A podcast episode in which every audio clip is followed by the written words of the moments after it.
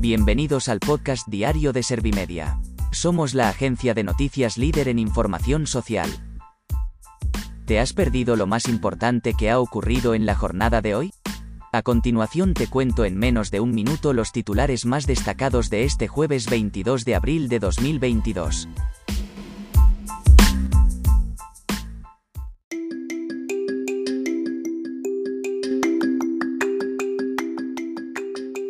Feijóo envía a Sánchez el documento con sus propuestas económicas para hacer frente a la crisis actual P mayor que P mayor que P mayor que P mayor que P mayor que DIP mayor que P mayor que P mayor que P mayor que P mayor que P mayor que P mayor que P mayor que El gobierno pide a Feijóo que explique de dónde se recorta para bajar los impuestos.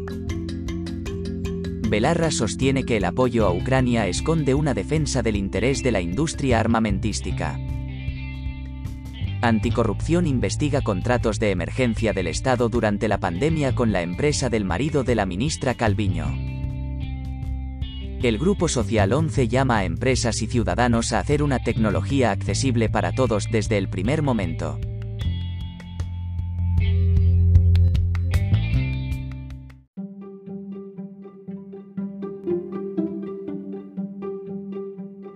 ¿Te han sabido a poco los titulares? Pues ahora te resumo en un par de minutos los datos más importantes de estas noticias. Feijóo envía a Sánchez el documento con sus propuestas económicas para hacer frente a la crisis actual.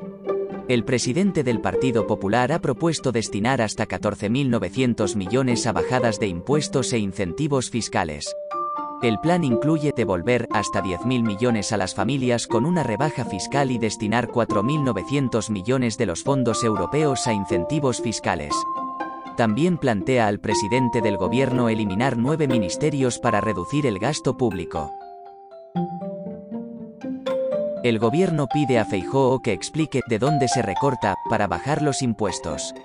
La ministra de Educación ha instado al líder popular a ser más serio, en una cuestión tan delicada como los impuestos y los servicios que reciben los ciudadanos. Pilar Alegría se ha preguntado si se recorta en educación, en sanidad o en pensiones tras la revisión de impuestos que propugna el presidente del PP. Belarra sostiene que el apoyo a Ucrania esconde una defensa del interés de la industria armamentística. La ministra de Derechos Sociales y Agenda 2030 ha intervenido en un acto de Podemos en el que ha abogado por la paz y la vía diplomática para resolver el conflicto de Ucrania. Margarita Robles le ha contestado que, ojalá Belarra pueda convencer a Putin de que pare esta masacre. Anticorrupción investiga contratos de emergencia del Estado durante la pandemia con la empresa del marido de la ministra Calviño.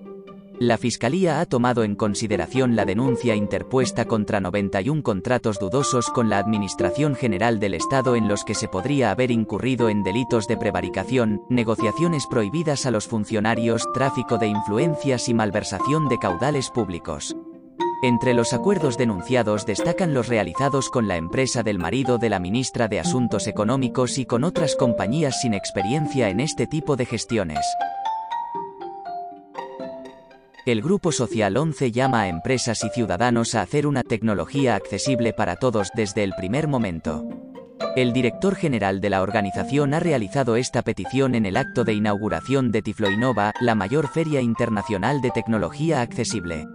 Este encuentro que tiene lugar desde hoy hasta el domingo en Madrid reúne las últimas novedades en domótica, tecnología y videojuegos accesibles para todos.